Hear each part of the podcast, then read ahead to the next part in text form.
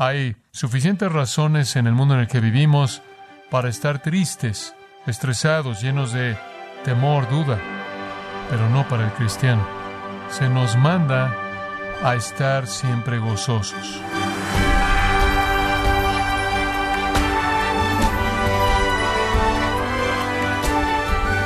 Queremos darle la bienvenida y las gracias por acompañarnos en su programa Gracias a vosotros con el pastor John MacArthur.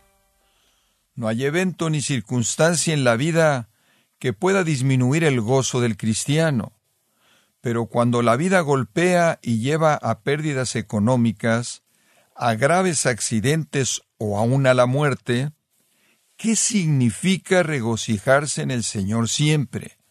¿Se manifiesta en un tipo de alegría, sonrisa constante, o es simplemente una perspectiva feliz o inconsciente? O John MacArthur considera lo que dicen las escrituras acerca del tema del gozo en la serie Los pilares de la virtud cristiana, aquí en gracia a vosotros.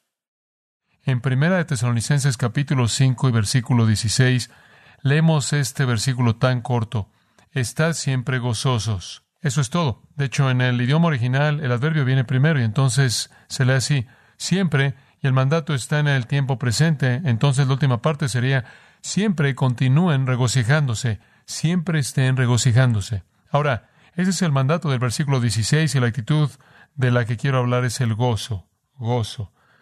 Hay suficientes razones en el mundo en el que vivimos para estar tristes, afligidos, molestos, preocupados, ansiosos, estresados, llenos de temor, duda, pero no para el cristiano se nos manda a estar siempre gozosos.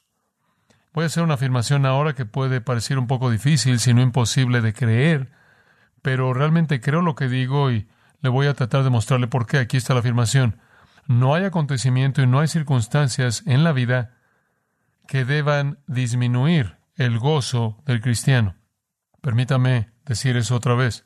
No hay acontecimiento y no hay circunstancias en la vida que deban disminuir el gozo del cristiano.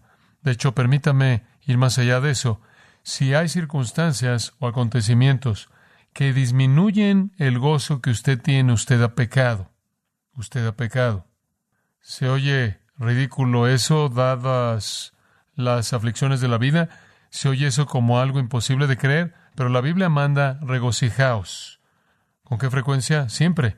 En caso de que no lo entendió, otra vez os digo, regocijaos. Ahora veamos este mandato aquí, veamos por qué lo que acabo de decir es verdad. ¿Y por qué no hay acontecimiento ni circunstancia que ocurra en la vida de un cristiano que deba disminuir el gozo de ese cristiano? Veamos el mandato. En primer lugar, estad siempre gozosos. Y como dije, no está aislado, un mandato así es repetido, ciertamente en Filipenses y otros lugares. Pienso en 1 Pedro 4:13. Dice, sigan regocijándose, incluso al grado en el que comparten los sufrimientos de Cristo. Pablo dijo, aunque estoy sufriendo, me estoy regocijando. Pedro dice, al grado al que compartan los padecimientos de Cristo, a ese grado sigan regocijándose. En cierta manera es conforme su sufrimiento escala, también su regocijo. La Escritura tiene mucho que decir de esto, mucho que decir de esto. ¿Se acuerda usted en el discurso que nuestro Señor tuvo con los discípulos en el aposento alto en la noche de su traición?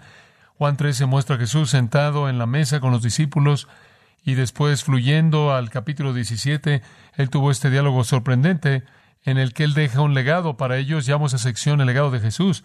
Y una de las cosas que Jesús deja a los suyos es el gozo. Y ocho veces en esa sección él se refiere al gozo, al gozo pleno. Él incluso dice, todo lo que les estoy diciendo es para que vuestro gozo sea cumplido. Me voy, voy a morir, voy a ser crucificado, no voy a estar aquí, no voy a estar con ustedes, van a tener muchos problemas en este mundo, van a tener tribulación, los van a perseguir, los que están guiando la sinagoga van a venir tras ustedes, van a quitarles la vida, si me han perseguido, los van a perseguir ustedes, todo eso, pero les estoy diciendo todas estas cosas porque quiero que tengan gozo completo. ¡Wow! En medio de circunstancias aterradoras, la muerte del Señor, la pérdida de Él, quien era su vida, conforme Él los iba a dejar en medio de la expectativa del sufrimiento terrible, la persecución, incluso la muerte, en todo eso, Él dijo, deben tener gozo completo. Continuamente esto es enfatizado. Y la adversidad no lo cambia. Regresemos a Mateo capítulo 5 por un momento. No importa cuán severa sea la dificultad, no cambia el requisito. Versículo 10 de Mateo 5. Bienaventurados son los que han sido perseguidos por causa de la justicia, porque de ellos es el reino de los cielos. Bienaventurados sois cuando los hombres los insulten y los persigan y digan toda clase de mal contra vosotros falsamente por causa de mí. Regocijaos y estad contentos. Hombre, eso no es fácil de hacer cuando usted ha sido insultado, perseguido y todo tipo de cosas malas han sido dichas en contra de usted de manera falsa. Regocíjese y esté contento. Hay un pasaje muy parecido en el Evangelio de Lucas.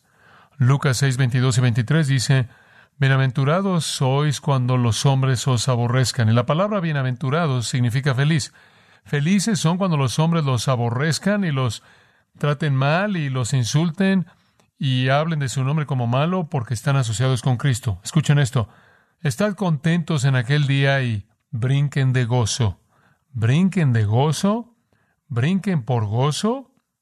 Es como cuando usted llega a casa y después de un día en el trabajo y usted va silbando un tono y cantando una canción y una sonrisa de oído a oído y usted está brincando y en cierta manera se siente como que rebotando, quizás su esposa le dice, ¿qué te pasó? Oh, fui perseguido hoy, fui insultado, atacado y toda clase de mal fue hablado en contra de mí. Pero si usted obedece este mandato, regocíjese con qué frecuencia, siempre, aun cuando está sufriendo, aun cuando está siendo perseguido, lo están atacando y todo tipo de mal está siendo hablado contra usted, aun cuando está siendo maltratado y malentendido y mal representado, y usted debe responder al regocijarse. ¿Cómo puede hacer uno eso? Bueno, ciertamente el apóstol Pablo, él era bueno en eso. Tenía que serlo porque su vida entera era de dolor. Santiago nos instruyó muy bien en esto cuando dijo en el capítulo 1, versículo 2, Tened por sumo gozo cuando os halléis en diversas pruebas Usted debería estar más feliz por sus pruebas de lo que usted está por los buenos momentos, porque las pruebas refinan mucho más, ¿verdad? Son mucho más productivas espiritualmente, ¿verdad? Es más probable que lo despojen usted de su egoísmo. Es más probable que lo convenzan usted de que no está en control de todo y rompan su soberbia. Es más probable que lo humillen usted, es más probable que lo hagan usted dependiente, es más probable que fortalezcan su vida de oración. Es más probable que le den usted compasión con el dolor de Cristo y el dolor de el resto de la gente. Oh, hacen una obra tan buena. Santiago dice, tened por sumo gozo cuando se halléis en diversas pruebas, sabiendo que la prueba de vuestra fe produce paciencia o perseverancia, mas tenga la paciencia y la perseverancia tiene una obra perfeccionadora. ¿Se regocija usted en sus pruebas? ¿Se regocija en su sufrimiento? ¿Se regocija en su dolor, en su dificultad? Bueno, eso es lo que la Biblia lo llama a usted a hacer. Bueno, espera un minuto, dice en Romanos 12:15, gozaos con los que se gozan y llorad con los que lloran. Digo, ¿esa es una contradicción? Digo, ¿hay un momento en el que debemos dejar de regocijarnos? Bueno, en un sentido exterior. Ayer estuve en esta conferencia en Chicago predicando todo el día y predicando de la gran autoridad y poder de la Escritura. Tuvimos un gran tiempo. Pero habían otros oradores hablando y estaba fuera del auditorio mientras que alguien estaba terminando y uno de mis queridos, queridos amigos, salió y se me acercó y simplemente estaba frustrado. Usted podía verlo en todos lados. Oh, él dijo, oh, él dijo, simplemente no lo puedo creer. Yo le dije, bueno, hablamos, hablemos. Entonces él vino y comenzó a llorar. Y claro, eso, claro, usted sabe, me cautiva cuando mi amigo está llorando y le coloco mi brazo y por un momento entendí lo que era llorar con el que llora. Eso no afectó mi gozo. Él fue traumatizado por algo que le había pasado, que quebrantó su corazón y no afectó mi gozo y realmente tampoco afectó el suyo. Mediante mi empatía y compasión, le sonreí y simplemente le sugerí que quizás el Señor todavía estaba en el trono y quizás Él tenía un propósito que cumplir. ¿Hay algo en la identificación externa con la emoción normal humana? Claro que compartimos eso. Hay algo en un abrazo tierno hacia alguien que está en dolor y tristeza, hay algo en compartir una lágrima, hay algo en entender de manera empática la tristeza de alguien y mostrarles compasión, pero eso no toca el gozo que permanece en lo más profundo. No debería. Creo que el equilibrio es expresado en 2 Corintios 6:10. El apóstol Pablo dice, como tristes, pero siempre regocijándonos. Ese es el equilibrio del que él está hablando. Como tristes, pero siempre regocijándonos. Seguro hay un lugar para la empatía humana normal, pero siempre regocijándonos.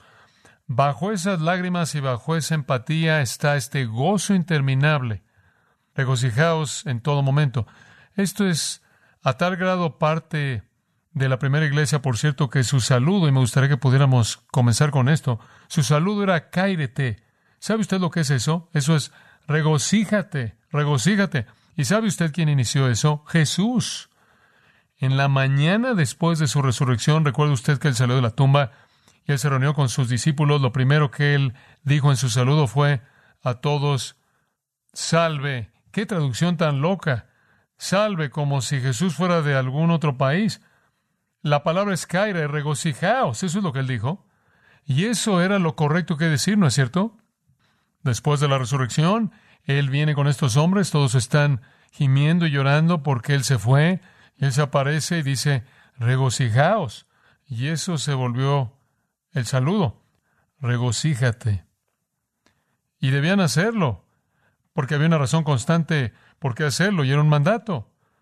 Y usted necesita recordar ese mandato mucho. Ahora permítame darle una definición de este gozo, simplemente para que sepa lo que es. No es un gozo natural, no es este gozo mundano, no es algo que algunas personas tienen porque ven todo en la vida de manera positiva. Esto es, es la experiencia de bienestar que sale de la confianza profunda de que Dios está en control perfecto de todo, para mi bien y su gloria. Muy bien.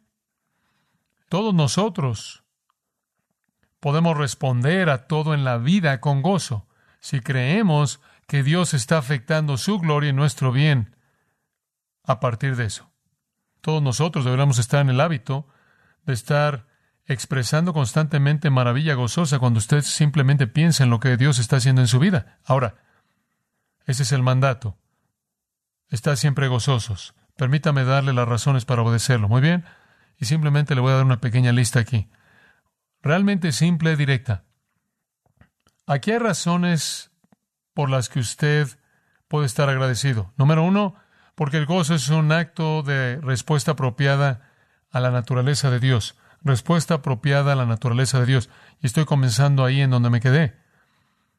El gozo comienza porque yo sé que mi Dios es soberano, lleno de gracia, amoroso, misericordioso, amable, omnipotente, omnisciente, omnipresente, y Él tiene mi bienestar en su mente.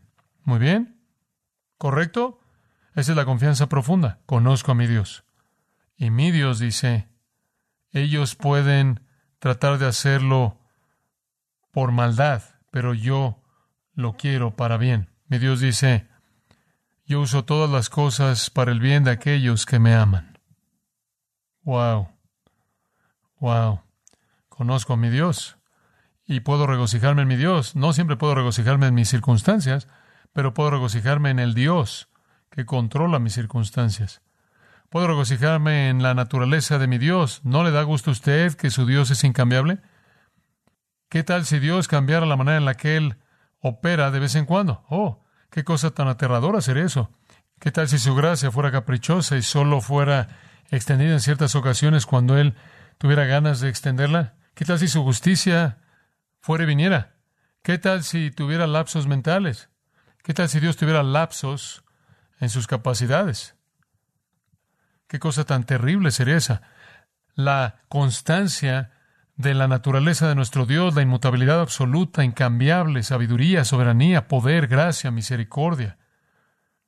Eso causa gozo en mi corazón. Me causa gozo saber que lo que mi Dios dice, Él lo hace.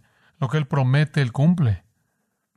En segundo lugar, el gozo es un acto apropiado de valoración hacia la obra de Cristo. El gozo es una respuesta apropiada, un acto apropiado que valora la obra de Cristo. Cuando me doy cuenta de que Jesucristo llevó mi pecado en su propio cuerpo en el madero, que Jesucristo, que no conocía pecado, se volvió pecado por mí, cuando me doy cuenta de que Dios colocó en él la iniquidad de todos nosotros, cuando me doy cuenta de que fue redimido no con cosas corruptibles como plata y oro, sino con la sangre preciosa de Jesucristo, cuando me doy cuenta de que cuando era un enemigo, cuando era odiado, cuando yo odiaba a Dios, cuando era su enemigo, y cuando yo estaba en contra de él, y era un blasfemo y burlón, en misericordia y en amor, Dios envió a su Hijo para redimirme, cuando entiendo que la cruz quita todo mi pecado, cuando entiendo que su expiación sustitutiva perfecta me cubre con la justicia de Cristo, cuando entiendo que por lo tanto el cielo es eternamente mío, cuando entiendo todo lo que Cristo ha logrado, eso me da un gozo permanente que ninguna circunstancia trivial pasajera de la vida debe afectar. En tercer lugar, debería tener gozo incesante como un acto de confianza en la obra del Espíritu Santo. Un acto de confianza en la obra del Espíritu Santo. Cuando usted lo piensa, ¿cuál es la obra del Espíritu Santo? Bueno, le dijimos Romanos 14, 17, dice que Él trae justicia, paz y gozo. En Gálatas 5, Él produce amor, gozo, paz, paciencia, benignidad, bondad, fe, mansedumbre, templanza. Segunda de Corintios 3, 18, usted recuerda ese versículo maravilloso que dice que el Espíritu Santo nos está moviendo de un nivel de gloria al siguiente, más y más como Jesucristo y está haciendo eso todo el tiempo. El Espíritu Santo nos está mostrando las cosas de Cristo. Ningún hombre conoce la mente de Dios y la mente de Cristo más que el Espíritu de Cristo. Y el Espíritu de Cristo vive en nosotros y nos muestra a Cristo y nos lleva toda la verdad y Él trae todas las cosas a nuestra memoria y Él nos enseña todas las cosas y Él es la unción de Dios que poseemos y Él es el arrabón, el enganche, el anillo de compromiso, el primer pago de nuestra herencia eterna, todo eso. El Espíritu Santo está haciéndolo en nosotros. Él nos protege de pecado. Él nos sella hasta el día de la redención. Él llena nuestras bocas de alabanza. Y eso se lleva a cabo todo el tiempo. Entonces su gozo debería comenzar en la realidad del Dios Trino, en la naturaleza incambiable y la grandeza de su Dios, en la obra gloriosa terminada de Cristo su Salvador y en el poder santificador continuo del Espíritu Santo, quien vive en usted. Esa es la confianza profunda de que todo está bien. Bueno, permítame darle unas razones más. Pasamos de los que lo hacen a la obra. Nos estamos regocijando por Dios, Cristo y el Espíritu Santo, pero vamos, ¿cuál es la obra que ellos hacen? En cuarto lugar, Debemos regocijarnos como un acto de respuesta razonable a las bendiciones espirituales que son dadas continuamente. Nunca se detiene, nunca se detiene. Por ejemplo, Efesios 1 dice que hemos sido bendecidos con toda bendición espiritual en los lugares celestiales. Y simplemente sigue y sigue y sigue y sigue. Dios simplemente sigue derramando bendición espiritual. Dice usted, bueno, ¿qué quieres decir con eso? No siento como que mi vida realmente está muy bendecida en este momento. Permítame decirle algo. Cada vez que usted peca, y es instantáneamente perdonado. Esa es una bendición monumental, la ausencia de lo cual lo llevaré usted al infierno. Cada vez que Dios lo mueve usted un paso más hacia adelante, hacia la imagen de Jesucristo, esa es una bendición monumental. Cada vez que Dios lo refina usted mediante las pruebas de la vida, esa es una gran bendición. Dios está derramando perdón, Él está derramando provisión. Dios lo hizo vivir otro día y lo libró de alguna agonía agonía que usted jamás habría conocido y no conocería porque usted nunca experimentó esa agonía debido a su misericordia. Las bendiciones son derramadas a usted constantemente, incluso en este momento, y pienso en esto con tanta frecuencia. Está preparando un lugar para nosotros. Algunas cosas están pasando en el cielo simplemente para preparar el cielo para nosotros, bendiciones que estamos por experimentar. Dios está derramando su bendición sobre nosotros, derramando su perdón, derramando su guía, derramando su sabiduría, derramando su poder, toda bendición espiritual de manera interminable, derramando esto sobre nosotros. Todo gozo maravilloso, rico en esta vida, viene de Él, y bendiciones vistas y no vistas. ¿Alguna vez llega a pensar en que el Espíritu Santo está intercediendo por usted todo el tiempo con gemidos indecibles? Esto está pasando todo el tiempo. El Espíritu Santo intercediendo por usted constantemente, llamando a que Dios haga aquello que le trae a usted bendición y gozo y le trae el gloria. Y el Espíritu Santo siempre ora según la voluntad de Dios. Romanos 8 dice, entonces sus oraciones por usted siempre están siendo respondidas. Y la intercesión de Jesucristo por usted nunca acaba tampoco, nunca se detiene tampoco. Él constantemente está delante del trono de Dios intercediendo a favor de usted. Hay bendiciones interminables, bendiciones interminables. Número 5. El gozo es un acto de respuesta apropiada a la providencia divina. Y hablamos de esto un poco, pero permítame presentar un punto específico. El gozo es un acto de respuesta apropiada a la providencia divina. Y con providencia divina simplemente me refiero al hecho de que Dios dirige toda circunstancia para traer bien a su vida. La providencia divina, siempre lo he dicho, es un milagro más grande para mí que un milagro. Si yo fuera Dios, será mucho más fácil si quisiera hacer algo específico, si quisiera alcanzar cierta meta, como si tuviera un objetivo y un plan y un propósito y un fin, y quisiera alcanzar eso, simplemente entrar y hacer lo que pasara. ¿Sabe una cosa? Esa es mi naturaleza, de cualquier manera. La gente que me conoce y trabaja conmigo sabe que si tengo una mente en mente, simplemente busco alcanzar. Otras personas quieren decir, bueno, ahora yo no te apresures aquí. Debemos tener un comité, debemos hablar con estas personas y deberíamos involucrarlos y deberíamos involucrar a estas personas y está este proceso aquí. Mira, muy bien, y usted sabe, en cierta manera me detengo y digo, sí, pero digo, tú sabes que esto es lo correcto. Sí, sí, claro que es correcto. Mire, si yo fuera Dios, y claro, eso sería algo impensable, pero si ya fuera Dios, simplemente diría, olvídate de la providencia, voy a hacer un milagro ahora, bang, se acabó. Pero Dios dice, no, simplemente vamos a dejar que todo esto pase y simplemente voy a controlar todo esto. Estos billones de detalles y todo va a llegar al fin que yo quiero. ¿Qué genio es ese? Y Dios controla todo lo que pasa en su vida para el fin de Él, lo cual es conformarlo usted a Jesucristo. Y sabe una cosa, imagínese si Dios simplemente estuviera allá arriba diciendo, oh, hombre, no esperaba que eso pasara. Oh, ¿cómo voy a arreglar eso? Pero qué confianza tan profunda el saber que Él está en control de todo. Hmm, sorprendente. Número 6. El gozo es un acto de respuesta apropiada a la promesa de gloria futura. Si los cristianos no tienen esa perspectiva, ustedes están afectados por estar atorado aquí.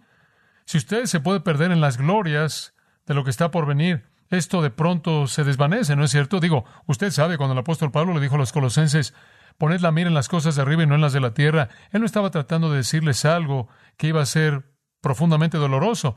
Hagan esto aunque duele. Él les estaba diciendo algo que los liberaría de toda la preocupación debilitante por cosas que no importan de cualquier manera. Digo, su gozo jamás debería ser tocado. Usted puede enfrentar cualquier tipo de situación con ese tipo de esperanza en su corazón. Esa es una parte esencial de mantener su gozo. Realmente no me molesto mucho por lo que pasa aquí, porque es tan temporal, y de cualquier manera no lo puedo arreglar todo el tiempo y hace que el cielo sea aún más maravilloso y atractivo. Bueno, séptimo en mi pequeña lista, gozo, el gozo profundo, siempre debería estar ahí como un acto de valoración por la oración contestada. Pedid y se os dará para que vuestro gozo sea cumplido. Juan 16, 24. ¿Qué le he pedido al Señor que no hizo si es coherente con su naturaleza y su propósito? El Señor ha respondido mis oraciones una y otra y otra vez. Y como un acto de valoración, de gratitud por todas las oraciones contestadas y por esas oraciones que aún no han sido contestadas, que yo sé que Él oirá y responderá, mi gozo puede ser intocable. Número ocho, como un acto de valoración por las escrituras, como un acto de que valoro las escrituras. Salmo 19, versículo 8, usted sabe que ese es uno de mis salmos favoritos. Predicaría de este todo el tiempo si pudiera. Tocaré esa campana una y otra vez. Los preceptos de Jehová son rectos que alegran el corazón. Las escrituras me traen gozo. Jeremías dice, fueron halladas tus palabras por mí, yo las comí, y fueron el gozo y el regocijo de mi corazón. El salmista, Salmo 119. Simplemente lee el Salmo 119. ¿Cuántas veces David dice que la palabra le trae gozo y que la palabra es su deleite? Debería usted valorar profundamente la palabra de Dios y eso le va a traer usted gozo agradeciéndole por todo lo que él ha dado. Escuche lo que Juan dijo, estas cosas os he escrito para que vuestro gozo que ha cumplido. Número nueve. Usted debe regocijarse siempre como un acto porque valora la comunión cristiana, por la comunión cristiana. Qué bendición tan dulce es la comunión cristiana. Pablo dice en primera de Tesalonicenses 3:9, qué gratitud podemos darle a Dios por vosotros debido a todo el gozo con el que nos regocijamos delante de Dios debido a vosotros. Pablo dice, simplemente tengo gozo por ustedes. ¿Hay algo más dulce que eso? La comunión cristiana cuando la necesita, un amigo, alguien con quien orar, con usted y ser su fuerza. Finalmente, número 10. Debemos tener gozo constante como un acto que muestra que valoramos el privilegio de dar testimonio. el privilegio de predicar el Evangelio. Qué privilegio proclamar a Cristo. Qué privilegio. Qué honor. ¿Recuerda usted a los apóstoles en la primera parte del libro de los Hechos? Y los flagelaron y los golpearon y después los enviaron de ahí. ¿Y qué hicieron? Se fueron haciendo qué? Regocijándose porque fueron tenidos por dignos de sufrir por el nombre de Cristo. Fue una emoción para ellos el poder predicar el Evangelio sin importar el costo. Bueno, creo que usted entiende el mensaje ya para este punto. Está siempre gozoso.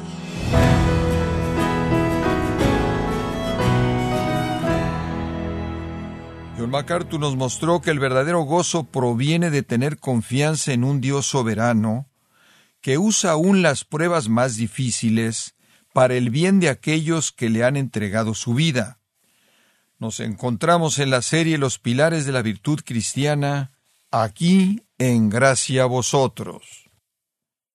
Quiero recordarle, estimado oyente, que tenemos a su disposición la Biblia de Estudio MacArthur, con comentarios en la versión Reina Valera 1960, lo que nos ayuda a entender pasajes difíciles con una teología general que incluye las notas de estudio y las notas personales del pastor John MacArthur. Puede adquirirla en nuestra página en gracia.org o en su librería cristiana más cercana. Y también le comento, estimado oyente, que puede descargar todos los sermones de esta serie Los Pilares de la Virtud Cristiana, así como todos aquellos que he escuchado en días, semanas o meses anteriores, animándole también a leer artículos relevantes en nuestra sección de blogs en gracia.org. Si tiene alguna pregunta o desea conocer más de nuestro ministerio, como son todos los libros del pastor John MacArthur en español, o los sermones en CD, que también usted puede adquirir, escríbanos y por favor mencione la estación de radio por medio de la cual usted nos escucha en gracia a vosotros. Es importante conocer no solo el país y ciudad de donde usted nos escucha, sino también la radio. Para quienes contactan nuestro ministerio por primera vez, pueden solicitar una copia del mensaje de promoción sin costo alguno, un mensaje por oyente únicamente. Si usted vive en los Estados Unidos o Puerto Rico, escríbanos a Gracia Vosotros, P.O. Box 4000, Panorama City, California, 91412. O puede escribirnos a través del siguiente correo electrónico radio arroba Bueno, en nombre de John MacArthur y el personal de este organismo, queremos darle las gracias por su tiempo y sintonía y queremos pedirle que no deje de orar por este ministerio como también por la estación de radio por la cual usted nos escucha de lunes a viernes. Este es su amigo Miguel Contreras, invitándola a que sintonice nuestra próxima edición para que juntos continuemos desatando la verdad de Dios un versículo a la vez. No se lo pierda, aquí en Gracia a Vosotros.